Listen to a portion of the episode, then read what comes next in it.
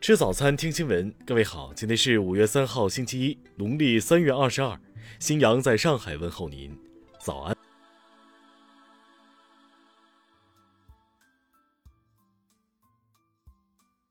首先来关注头条消息。四月三十号，日美政府通过视频会议形式就核威慑力举行磋商，即延伸威胁对话。两国的外交与防务部门就区域安全、联合防卫姿态、核武器与导弹防卫政策、军控议题等进行了深入交流。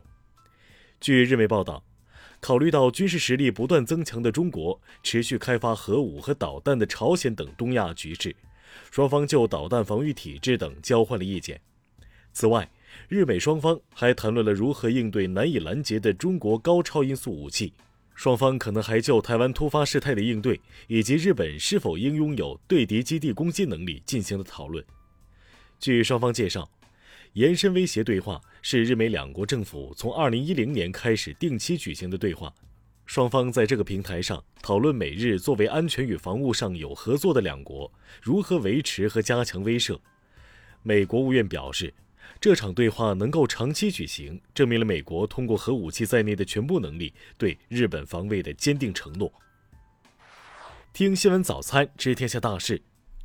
日前，中国海军组织山东舰航母编队在南海相关海域进行训练，这是根据年度工作计划组织的例行性训练，完全正当合法，有利于提高维护国家主权、安全、发展利益的能力。有利于维护地区和平稳定，希望外界客观理性看待。今后，中国海军仍将按计划常态组织类似演训活动。国铁集团消息，二号，全国铁路预计发送旅客一千四百二十万人次，较二零一九年同期增长百分之七点七。铁路部门坚持以市场需求为导向。科学调配运输资源，严格落实疫情防控措施，努力确保旅客安全、健康、顺利出行。五一出游，文旅部提醒广大游客要提高辨识能力，不购买明显低于经营成本的旅游产品，切勿轻信免费旅游、购物会员送旅游等宣传广告。截至本月一号。三十一个省和新疆生产建设兵团累计报告接种新冠病毒疫苗两万七千零四十点六万剂次。工信部近日起草编制文件，提出到二零二三年，我国五 G 应用发展水平显著提升，综合实力持续增强，五 G 个人用户普及率将超百分之四十，用户数超过五点六亿。据中国银联统计，一号。银联网络交易金额三千九百八十七亿元，较去年五月一号增长百分之六点四，相比前年增长百分之六点五。国家统计局数据显示，一季度全国规模以上工业企业每百元营业收入中的成本同比减少一点三六元，营业收入利润率为百分之六点六四，同比提高二点七六个百分点，利润率达到历史较高水平。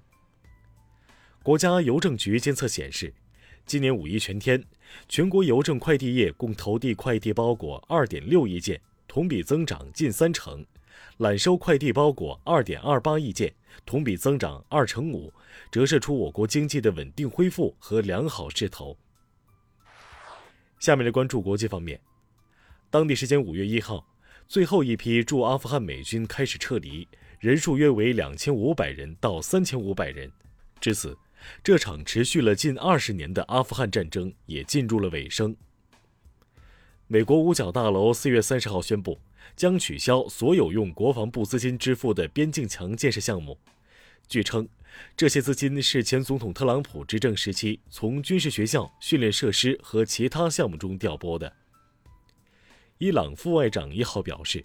伊朗核问题全面协议相关方当天在奥地利首都维也纳举行新一轮会谈，各方围绕美伊恢复履约问题进一步明确了有关共识和分歧。俄罗斯卫生部长二号表示，俄罗斯新冠疫情形势仍然紧张。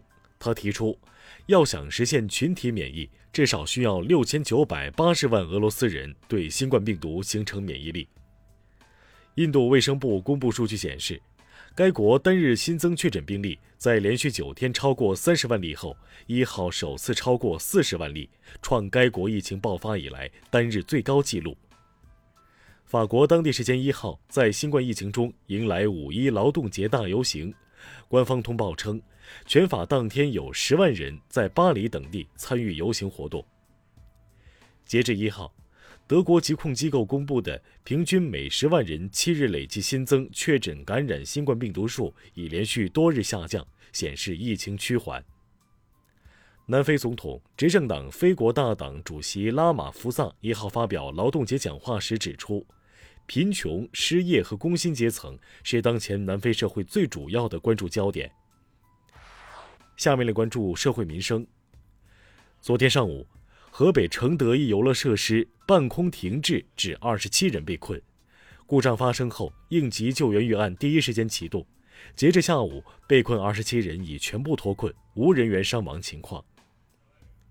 广东化州市公安局消息，二十二年前曾轰动粤西地区的银行卸款车抢劫案主犯一号被擒，目前案件正在进一步审理中。据介绍。一九九九年，六名青年男子手持一支五四式手枪和大刀等凶器，抢走某银行卸款车现金两万多元。内蒙古赤峰市巴林左旗昨天发生森林火灾，消防指战员根据火场态势，采取递进超越、边打边清的战术，迅速将明火扑灭，并实现火场三无。据悉，此次火灾过火面积十一点三公顷。因不具备资格仍买卖三亚的商品住房，十八名购房人、七家企业近日被三亚市住房和城乡建设局通报曝光，并被处以列入黑名单、暂停网签资格等惩罚。刘家峡水库昨天发生一起水上交通事故，一名重伤人员经抢救无效遇难，十六人受伤。目前，其余受伤人员正在当地医院接受检查和治疗。下面来关注文化体育。中超第三轮，广州队二比零战胜深圳队，获得新赛季首胜。山东泰山一比一战平河南嵩山龙门，无缘三连胜。东京奥运排球测试赛继续进行，中国男排与日本男排进行第二场较量，结果以一比三再次不敌对手。五一假期，上海科技馆上映了该馆的最后两部胶片科普电影《国际空间站》和《大堡礁探秘》。明年，该馆两座 IMAX 胶片影院即将迎来更新改造，实现数字化。这意味着胶片电影在上海科技馆将成为历史。近日，西藏多座吐蕃时期高等级墓葬发掘成果公布，包括金银器、青金石、漆器残片、石制品等。其中出土的雄狮鸟纹金耳勺。专家认为，它顶部的朱雀造型有明显的唐代风格。以上就是今天新闻早餐的全部内容。如果您觉得节目不错，请点击再看按钮。咱们明天不见不散。